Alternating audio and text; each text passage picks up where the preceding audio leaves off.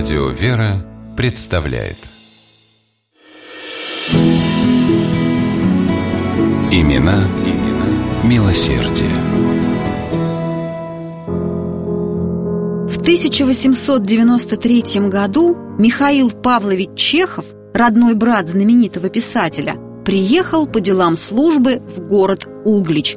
Его назначили уездным податным инспектором.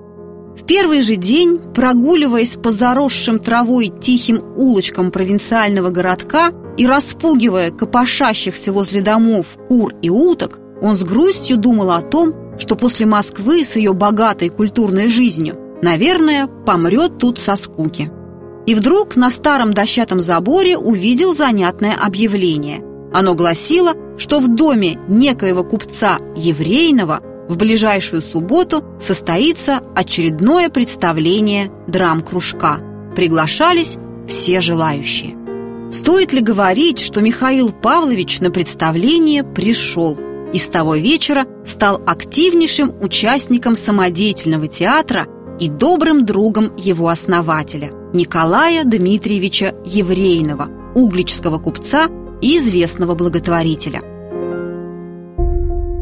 Театр Еврейного был в то время в Угличе, пожалуй, единственным местом, где горожане чувствовали себя вышедшими в свет, Предоставив в распоряжение труппы одну из больших зал собственного дома, Николай Дмитриевич пускал на представление всех, не требуя со зрителей платы за билет. Наоборот, он сам давал артистам деньги на пошив костюмов к пьесам и необходимый реквизит. По субботам люди шли к Еврейнову и от души благодарили гостеприимного хозяина за возможность элегантно провести время. Однако театр был далеко не единственным из того, что делал Николай Дмитриевич на благо родного города и его жителей. Не самый богатый купец в Угличе, он, тем не менее, всегда находил возможность помочь нуждающимся.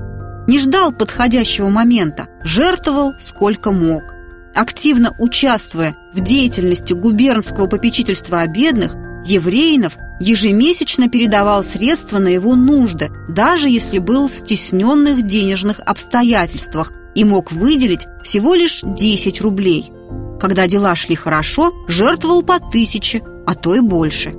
Николай Дмитриевич приложил немало стараний для того, чтобы в Угличе появились детский приют и богадельня.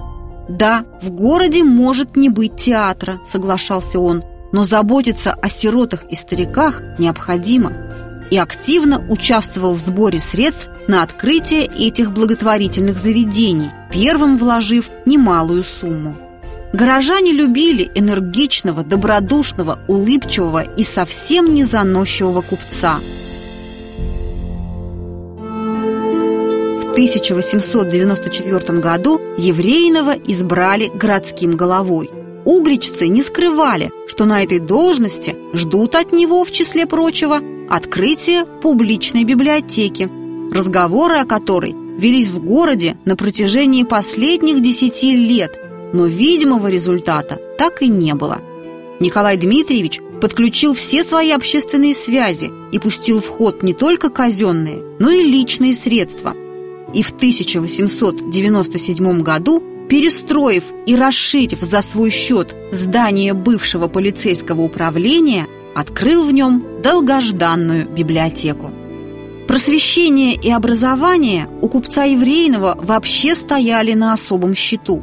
В детстве родители выучили его читать и писать, денег хватило только на начальную школу. Николай Дмитриевич всю жизнь стеснялся своей необразованности и приложил много усилий для того, чтобы дети бедняков могли учиться бесплатно. В 1900 году при поддержке Еврейного в Угличе открылась женская прогимназия, в которой купец оплатил места на несколько лет вперед, чтобы на них могли поступить дети из нуждающихся городских семейств или неимущие крестьяне – в 1896 году Николай Дмитриевич убедил городские власти ежегодно освобождать от платы за обучение 30 беднейших воспитанников Угрического приходского училища.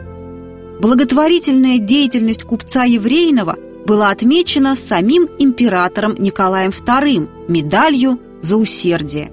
Но скромный Николай Дмитриевич стеснялся ее носить. Усердие не на груди серебром звенеть должно, а в груди добрым сердцем биться, говорил он.